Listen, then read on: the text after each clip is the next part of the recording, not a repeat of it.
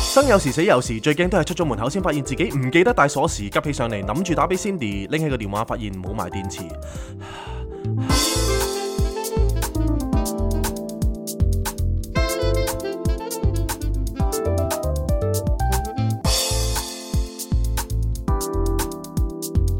Not a romantic story.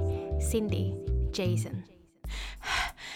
喂喂，做咩事？唔係應該我喘嘅咩？我聽到都覺得急啊！唔係因為頭先係急口令，急口令咧，搞到自己真係渾身不自在 啊！太快，因為 係誒喂嚟到星期三嘅早上，星期大二家好啊，星期係二，啊星期星期三。星期我二啊？星期二咩？哦係啊，我星期二嘅早上，係啊大家好。大家好，歡迎大家翻到嚟《Not a Romantic Story》第七季嘅最後一集。係啊係啊，咁誒喺呢個最後一集呢，係我哋有啲嘢要同大家宣佈嘅。係，大家準備好未？啊準備好未？其實我哋就完咗呢一集之後呢，諗咗好耐㗎啦，呢個決定係啊，我哋會休息嘅，係咁啊休息十 分鐘，咁啊再上路。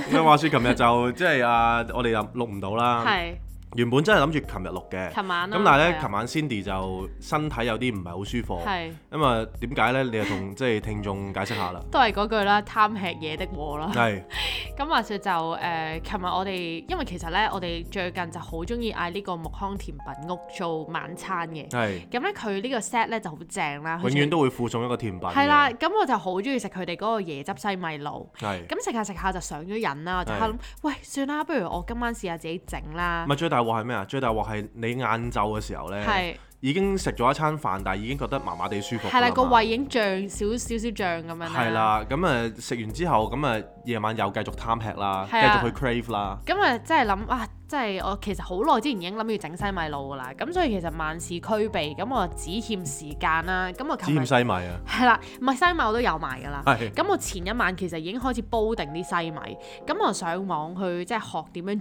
煮啊。啊咁我發現煮極咧，唔知點解佢都硬係咧中間係有白點嘅。係咁啲人咧就話：哦唔緊要㗎，你見到佢中間有白點咧，你就用餘温，即係你熄咗火之後就用餘温焗佢焗熟佢咁樣啦。咁佢話焗八至十分鐘啊嘛，係咁我焗咗幾個鐘喎。係佢都仲係有白點喎。咁我喺度諗，咦究竟邊度出錯？咁我唔理啦，我就試食啦。即係前一晚我已經係咁食，因為係。雖然係冇味，但係我好中意呢啲口感唔係嘅。西西米呢啲呢，真係好硬胃嘅。係啦，跟住我前一晚已經食咗好多啖啦，偷偷食。咁然後我就啊，算啦，不如我成日擺入雪櫃，我聽日呢，即係琴晚就可以煮佢嗰個糖水，咁啊撈埋一齊食。咁琴日就開始真係煮呢一個嘅誒椰椰漿啦，係同埋牛奶啦。係咁佢其實都少飲牛奶嘅。哇，勁撚大烹啊，煮咗係啦勁多西米，成烹咁咁我煮咗，我諗係有八百 ml 啊，係嗰度即係西 total，米係啦，誒四百 ml 椰係漿，跟住四百 ml 牛奶，係再加二百克嘅呃誒西西米啦。米黐孖筋咁。我係咁加係咁加，J 坤我就問 J 坤食唔食，佢係就話誒、呃最好就係要多汁少西米，係咁我就梗唔係係唔係使啦，太少嘅，即係均勻地，但係西係啦米嘅比例咧就偏少，係啦跟因住為佢好容易張住喺底嗰度咧係，你成口都係西米個感覺咧，太太多啦，係係啊，但係咁我嘅諗法梗係完全唔同啦係，我就梗係要啖啖西米 咯，係咁加係咁屌加。，識唔識食㗎你 啊？咁加到最後咧，我覺得係 O K 嘅，咁我 就食啦，幾好食嘅喎。但係唔知點解食完咧，可能係啲椰漿，你知其實椰漿唔係一啲健康嘅東西，即係佢好多防腐劑嗰啲成成㗎嘛係。咁同埋本身我個胃可能已經脹脹地，然後再飲咁多牛奶啦，咁我即刻哇好痛，痛到不行啦個係胃，係痛到我個人，你形容一下，唔係你你係尋晚咧一痛之後咧，係你變咗婆婆啊！係即係每一次你唔舒服咧，你就一係就發發冷啦係，一係就發熱啦，係跟住你就會開始企唔直啦個 人，真係好似婆婆咁彎低腰喎，係啊啊半彎腰， 佢每次都係咁 serious 嘅喎，一見到半彎腰我即係屌你賴嘢，又變咗婆 婆啦，佢問我 j a c 問我，其實真係有咁痛咩？ 你唔信我？係咯，因因為大家即係承受痛嘅能力都唔一樣嘛，係係啊，跟住我就哇，佢真係彎晒腰 喎，即係直情近乎。都冇九十度咁誇張啦，都有七十度 啊！佢話：哇，咁你哇，快啲上床瞓啦，快啲上床瞓啦！咁我哋永遠嘅治療方法呢，都係飲檸檬水嘅。冇錯，係啦，因為檸檬水咧應該係即係我又唔想拋書包啦，講錯話我知啊，係佢係酸嘅，揀。但係其實佢係鹼性嚟㗎嘛，係啱啱啱啱係啦。咁所以咧，其實即係人體係需要鹼性嘅水分啊。係係係咁所以我就整咗一大杯嘅檸檬水俾佢飲，係飲完之後每一次都湊效嘅。係啊因，為佢每一次咧個胃一脹咧，係佢入邊嗰啲氣就係咁谷住谷住係啦係啦啦。哇！你見到成晚就好似阿婆準備變喪屍嗰下咧， 即係生化危機啊！入邊啲阿婆咧咪成日冇得，呃跟住就變咗喪屍啊，係爆開多個頭咁樣係咧啊。佢就係每成晚就係充斥住嗰啲咁嘅聲音。咁跟住所以我我琴晚就好早瞓啦，十係一點就瞓咗。咁本身你咧鬼有咁晏？吓又唔係十一點你咩？梗係冇咁晏啦。啊係韓國時間嘅十一點。你八點幾你就你就已經攣咗上床，係啦跟係住啦之後就出嚟飲飲咗杯水，係啦係啦跟住又攣翻上床，係啦係哦係啦啦。咁我就問佢：喂，錄唔錄㗎？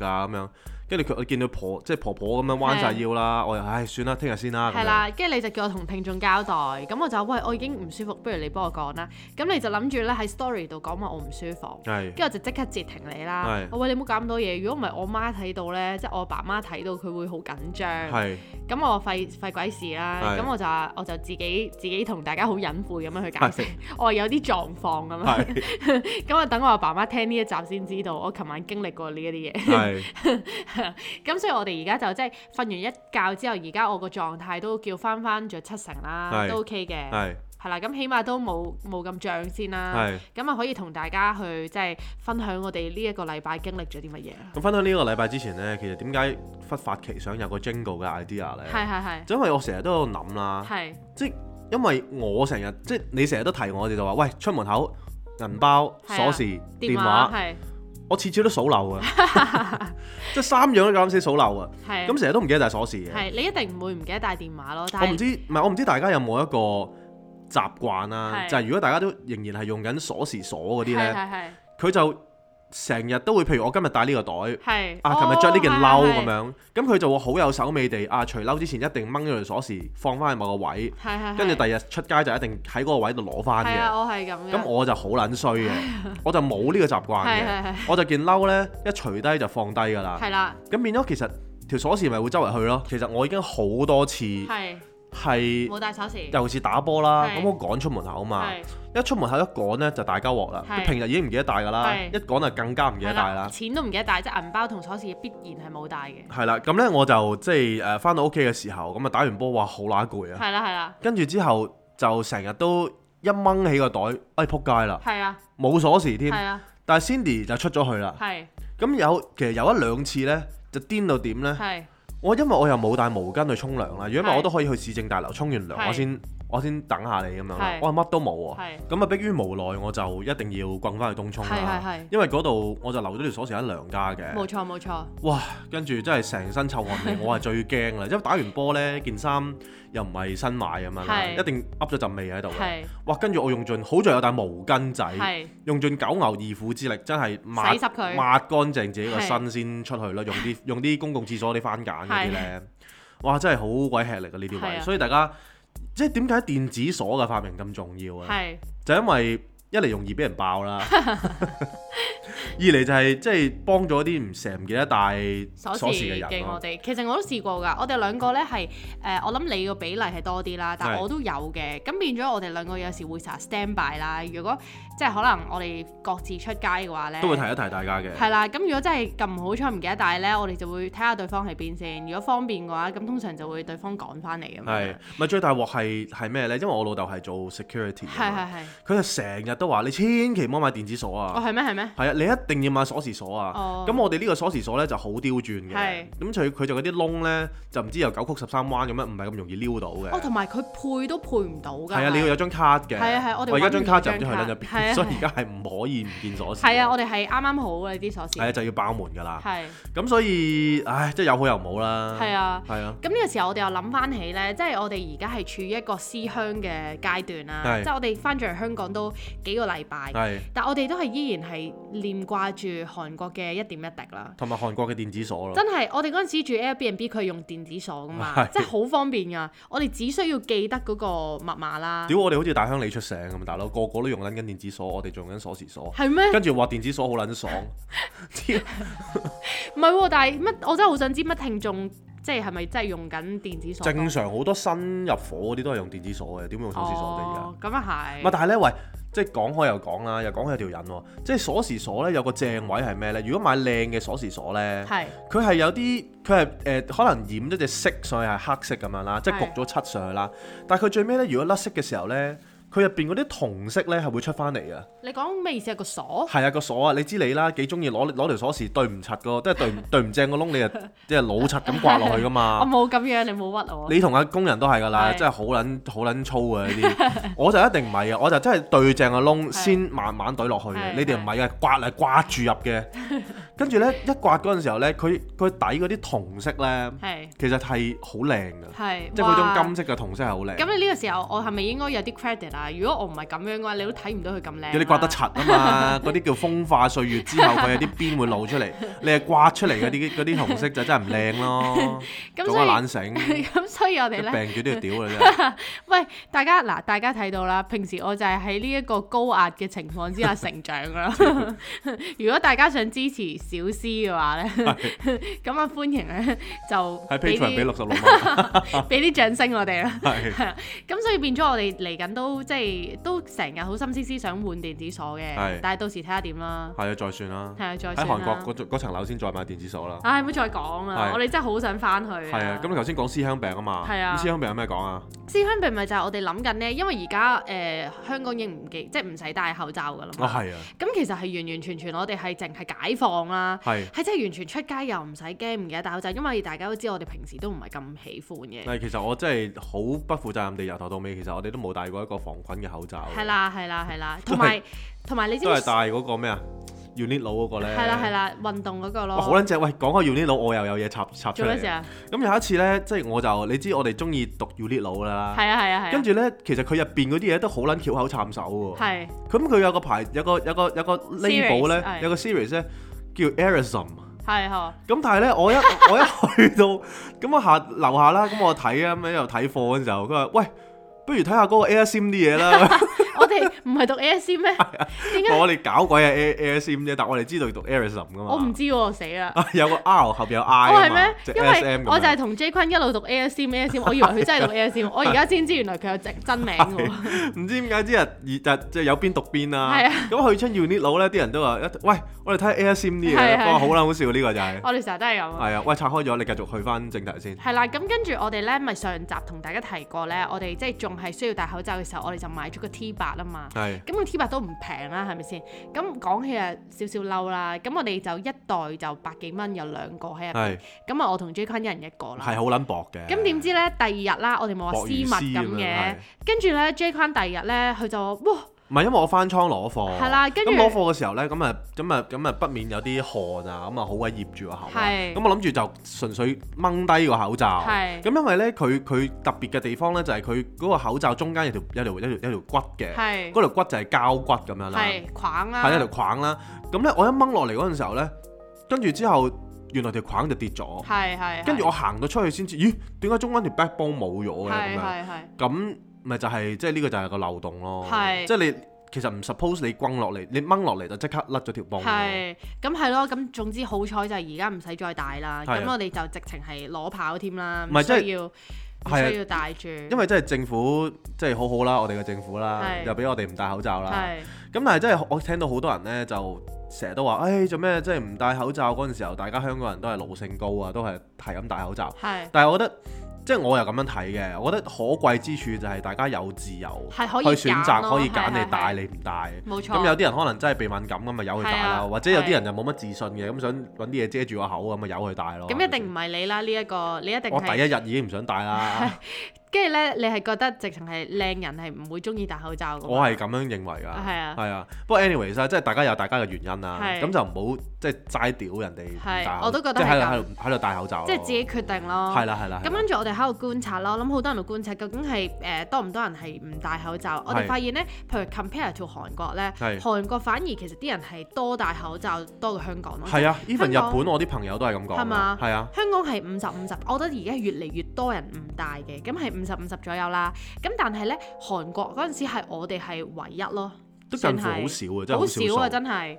咁佢哋除咗食煙咯，食煙就唔帶咯，但係其餘時間佢哋都中意誒帶。跟住我哋就問啲朋友，原來就係話因為韓國空氣唔好啊，係咁佢哋咧就好多嗰啲叫做誒塵嗰啲污染物咧，係所以佢哋其實喺疫症之前佢哋都會戴口罩嘅。唔係咁有陣時候，如果老老實實你成屋都仲係成十幾箱口罩嘅時候，咁你咪戴埋先唔戴咯。但係其實口罩咧，有有啲人亦都係有講法係話啲口罩其實係好粗製濫造，係咁所以其實佢嗰啲纖維咧，你成日咁樣吸住對個肺都未必好嘅。誒都係咁樣咁啦，唔知戴係唔係啦即係呢個世界真係戴就死，唔戴就死㗎啦。係，啊，係啊，係咯，快啲原籍算啦，我係哋啊，我都想。咁我哋變咗，我哋其實都已係頭先都一路講，就係話我哋真係翻咗嚟半個月咧，係我哋真係好掛住韓國嘅一點一滴。啊冇。錯。唔係我哋點樣將韓國嘅精髓留喺香港呢？係我哋就係每日每日係每一日喎，係都係煮個 kimchi 湯，係啊係啊，但係係啊改版嘅有少少，係啦係啦即係加啲魚片啊，係啦係啦係啦，跟住加啲海帶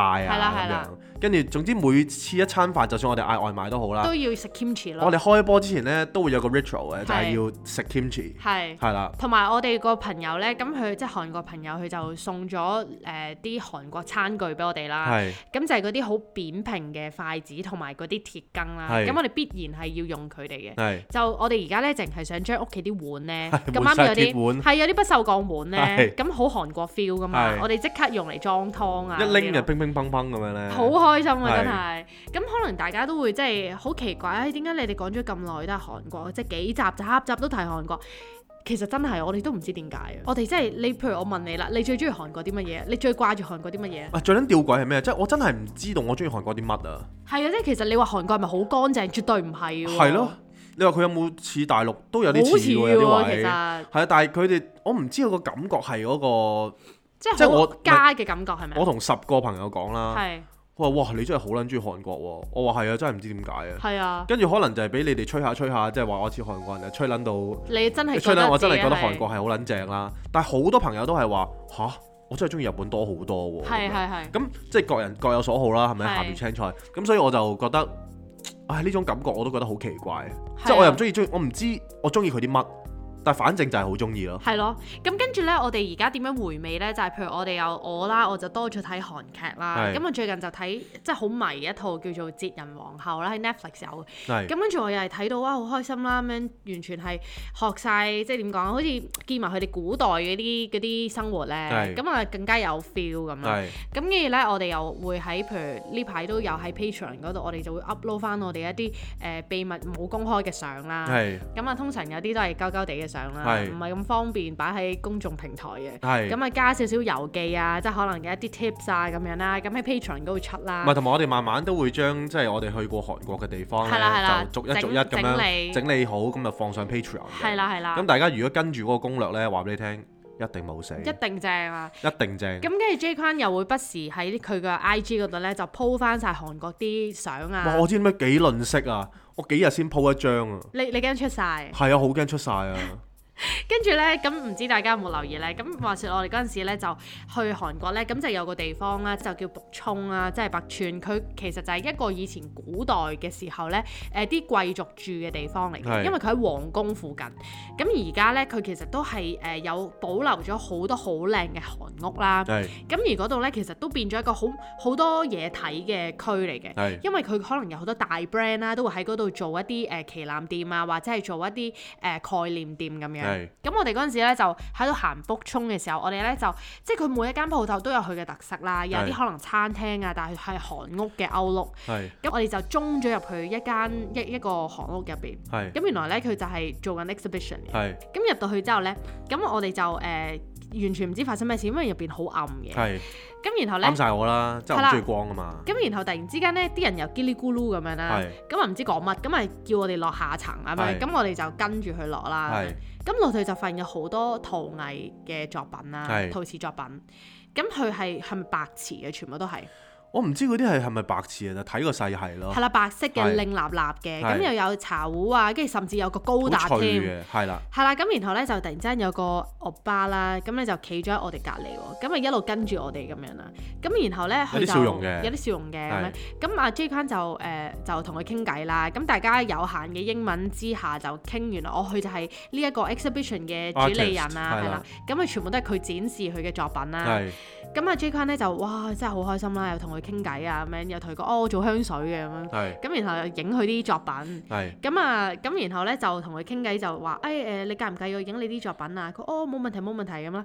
咁啊 J n 就話誒、我影完之後不如我 send 翻俾你啊咁樣。佢哦好啊好啊，多謝你係咁樣。係係咁啊佢又俾咗佢份 leaflet J n 咁啊係有佢啲資料嘅，係有佢 IG，咁佢就叫我哋 follow 佢咁樣。係咁跟住誒試咁完咗之後啦，係咁啊翻到嚟香港啦。係咁翻嚟香港之後咧，咁 J n 咧就真係 upload 咗張相，係咁啊 tag 咗依個我哋叫佢流星啦。係，因為佢嘅名真係叫流星，係啦，唔知係啦流星乜咁個係係乜係一啲唔常見嘅字嚟嘅，韓文嚟嘅係係係啊，未見過嘅漢字嚟嘅，係古字啦，我估 OK OK，係啦。咁跟住你係 tag 咗佢咁樣，咁然後咧，估唔到佢竟然做咗呢一個舉動，佢就咁樣 repost 我嘅係啦 story 啊係嘛啦，跟住佢寫咗一大段嘢係啦，啦，韓文嚟係嘅，啊，佢話誒誒，即係我哋就 Google Translate 啦，冇計啦，係係係咁佢就啊很榮幸接觸到香港來的香水設計師 Jason Jason 咁樣係啦，啦，他禮禮貌地問我可否觸 摸，係我很感動。係。話咩？希望下次有緣再會之類咁樣， 咁我哋就諗觸摸觸摸啲乜嘢 啦。咁我哋就喺度諗緊發生啲咩事嘅時候，就醒起哦，應因為該又暗暗地咁樣嗰個場，嗰個場係啦，地唔知觸摸啲乜。係咁原來咧，佢係講緊你好有禮貌咁樣問佢可唔可以掂佢啲作作品品咁係樣啦係啦，係啦。咁你知 Google Translate 係慘啲唔慘啲咁樣啦。係咁然後 J Con 呢個時候咧，你就做咗一個舉動啦係，。我就將我話唉，好希望即係快啲再見啊，係咁係樣就譯翻做韓文咁係樣係同佢同佢喺 IG 嗰度互互 flirt 啦。係互相啦，跟住係踢翻佢又係用韓文咁係啦係，但係佢好似冇應翻你咯。啊，佢冇啊，佢冇。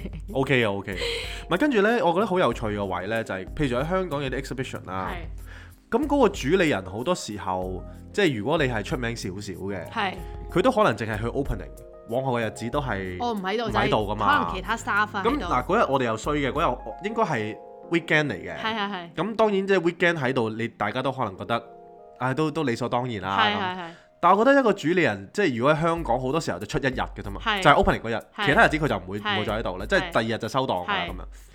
咁好榮幸又係喺韓國就係撞到翻呢個 artist 咯，係。係啊但係其實你都係你喺香港㗎嘛，你係。係長期喺度㗎唔係，但係唔係個個都係咁喎。咯，哦。係啊，唔係個個都係即咁。係你都係有啲韓國嘅血咯，我成我成日都話其實上一集啦，我係都講咗就係話其實我係韓國嘅靈魂嚟㗎。係係即係，係我我我係喺啊喺韓國度入胎噶嘛，係咁我就睇錯咗，誒屌以為我阿爸阿媽咁，有啲人都話我阿爸係似韓國人咁樣啦，係跟住我就以為我阿爸阿媽係韓國人，喺落車 hotel 嘅時候，你就以係啦以為為佢佢哋嚟 staycation 係點知原來佢係嚟 honeymoon 嘅唉啫，屌你諗咩？我哋入一 就一咗入咗去啦就，急得滯，可能啲閻羅王就話：喂你得翻五秒啫喎，啊你 屌快入決你。定咯係喎，入啊入，你唔入就柒走啊咁係係樣，咁我就一嘢就攝咗落去。係啊係唉，屌原來要翻香港，係係啊！咁啊俾人偷走咗三十六年。咁你而家你話你最近好 struggle 嘛？你係話你唔知點樣原諒你阿爸阿媽啊嘛？係啊，真係原諒唔到佢哋。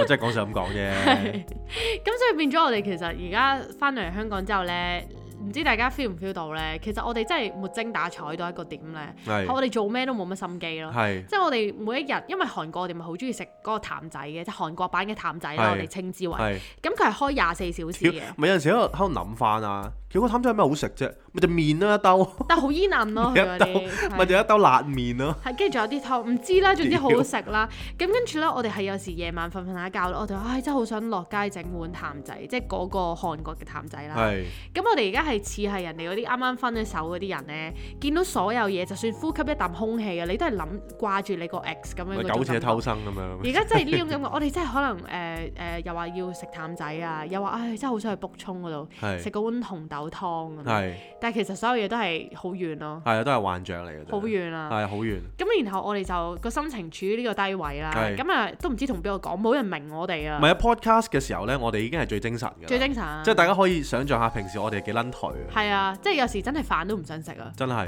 但係其實都即係除咗淨係想食 kimchi 咯。係咁我哋又去食即係 Hungry Korean 啦，係咁咁入到去啦，佢就講英文嘅。係咁我諗佢可能佢哋係誒，我估係 Nepal 係啦係啦，尼係泊爾嘅誒朋友咁樣啦。係咁 J 坤咧，人哋問佢即係英文咁樣啦，係佢就問：Oh，um, are you from Korea？咁樣啦。係咁佢又話：誒、no 咁啦。係 咁我就我就喺度問 J 坤：咦，點解你會問佢係咪韓國人？佢話：因為佢知 kimbap 係乜嘢。係 啊，因為其實我哋喺希慎嗰個 food court 係咧啊，我問佢劍巴係咩，佢唔知噶嘛，係係咯，即係我 suppose 係冇人知道，即係韓國餐廳入邊你嗌劍巴，佢係唔知係咩叫劍巴係係係嘅，係啦，咁所以 Hungry 去到 Korean 人嗰個係係知嘅即。係你就懷疑佢係咪韓國真係韓高地道咁樣係啦，嗰諗啲住揾啊？翻同鄉嘛，係係咁吹兩嘴咁樣。點知佢話冇啊，走咗啊！係啦佢仲要帶住少少唔知即懷係似疑笑啊非笑係啊嘅面孔走咗。係咁總之而家我哋真係去到邊度呢，都係即係人人像你咯，即係係見到我哋可能飲茶見到隔離嗰個人似韓國人，我哋就咦係咪同鄉啊？咁係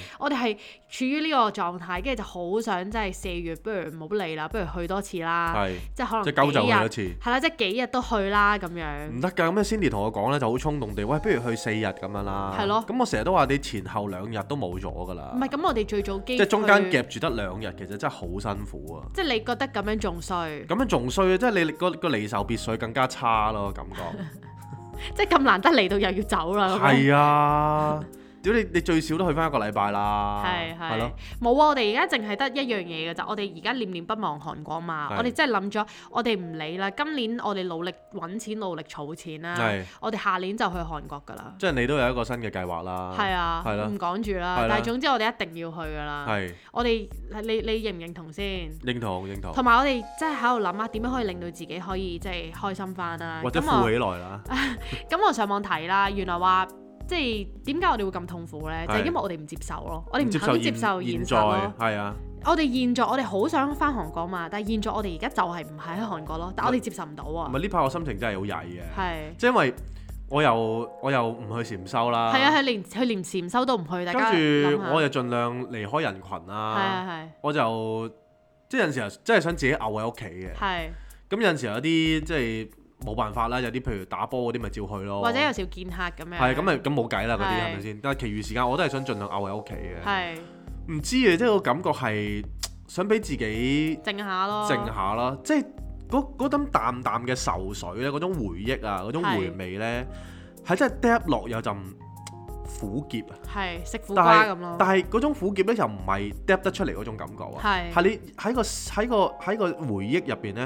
佢有種質感，係嗰種質感就好似巢巢地，係即係好似你揸你揸碎張情信一封情係信，係係但係你最尾你又揸唔晒，啊佢巢咗，跟住你放翻開隻手。係，係跟一住你種會整翻揦住揦住嘅感覺，係係跟住整翻直佢，跟住唉，跟住就有啲後悔點解自己當初要揸巢佢，係啊，即係類似呢種感覺係咯係，係係啊，即係我呢個好畫面性啦係，但個感覺就係咁樣，同埋我唯有就呢排就誒、呃即係抽啲，即係我哋就抽啲公餘嘅時間，咁我就想剪片啦，係跟住一路剪又係，你唔剪又自可，一剪你又唉又好掛住韓國，我哋而家就係處於呢個狀唔係態。跟住 Cindy 係勁撚大聲咁播住我話，屌你冇撚播啦，或者自己攞耳筒聽係啊係啊，你唔想聽翻我唔想聽翻啊，係啊係啊，我而家係即係好老老實實，我係逃避咯，係。即係呢排我真係咩都放埋一邊，跟住我上網睇啲人話點樣可以令到自己即係開心翻啊嘛，係就係話只要你可以接受到接受唔到嘅事，或者你可以原諒原諒唔到嘅事嘅話，嚇咁世界就屬於你㗎啦，啊係。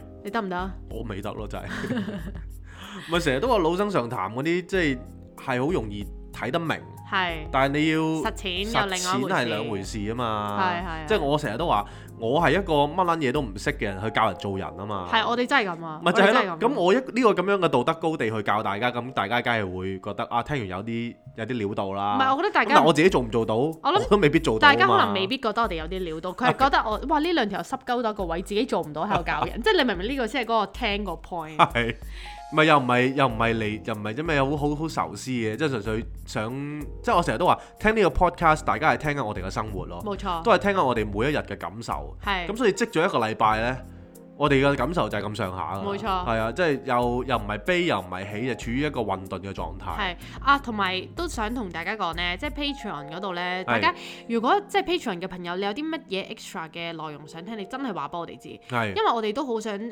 即係喺我哋做到嘅範圍之內，可以俾多啲 exciting 啲嘅內容俾大家啦。係咁床邊故仔嗰度呢，我哋停咗勁耐，真係好唔好意思。係我哋發現呢，我哋其實呢排即係誒、好，即係頭先嗰啲原因啦，係令到我哋都真係好似唔係好 deliver 到啊唔係啊？床邊古仔係需要有感覺，係啊你都需要有啲覺醒，你對先生活會有熱寫到情咯。我哋而家真係冇啊。係啊冇啊冇啊，甩晒 甩晒。係啊，咁我我哋就都想，誒、哎不如轉一轉新嘅環節啦。係咁我哋就有諗過，咦，定係有你問我答咁樣？譬如係可能你哋可以匿名問我哋啲問題啦，係即係問一啲可能關於自己嘅問題啊，或者點都好。咁我哋就嘗試誒、呃好似有個星期三信箱之旅咁樣嘅類東似西。啦，係啊係係啊。啦，唔知大家覺得呢個咪多點啲樣互動啦，都係嗰句。係啦係啦係啦係啊，咁啊，同埋即係 Cindy 會繼續去 upload 韓國之類嘅片啊，或者係內內容容啊啦，，係啊係係啊，啊，咁啊，係啦，俾啲時間我哋啦，都係係。啊，多謝大家一直支持我哋嘅。多謝大家陪我哋走，耐即性啊啦係走。我哋而家處於誒嗰個抑鬱嘅狀態啦。唔係 Cindy 癲到係點咧？佢做話：，唉，我我我都想而家就坐喺度等死啊！唔係啊，我唔係咁講，我係話我係話，如果我哋唔 set 個 target，話係下年要翻韓國嘅話，係我哋活唔到落去啦呢一年。係類似呢啲 啦，係啊，係咁啊所以大家知道我哋有幾癲啦。係啦，唉，跟住又要出去開會啦，係啦，你而家唔係出去開會喎，而家有個 exciting 嘅 news 喎，係就係你而家準備要去接受港台嘅訪問喎，係唉，港台不嬲都係即係你嘅家咯，又唔係我嘅家嘅，即係我都係咁啱有個 project 接啊係咗，咁嗰度啲啲人對我好好嘅。係咁，所以而家佢就要去講香水咯，講普通話定咩啊？誒，我想用翻廣東話算但係咪啦港太台普通話耐台啊係普通話台，咁你冇理由講廣東話噶嘛？佢可以喎，哦，係咩？係啊，佢可以嘅，普通話台可以講廣東話可㗎？以㗎，哦即咁係嘉你賓可以咯，哦，咁你快啲去睇下。係咯，好啊，我哋係啦就即係到時出咗個節目再話俾大賣賣家知啊住啦個關子軒先啦，係啊，好啊，關子係唔該，拜站，拜。唔使拜。 Not a romantic story. Cindy, Jason.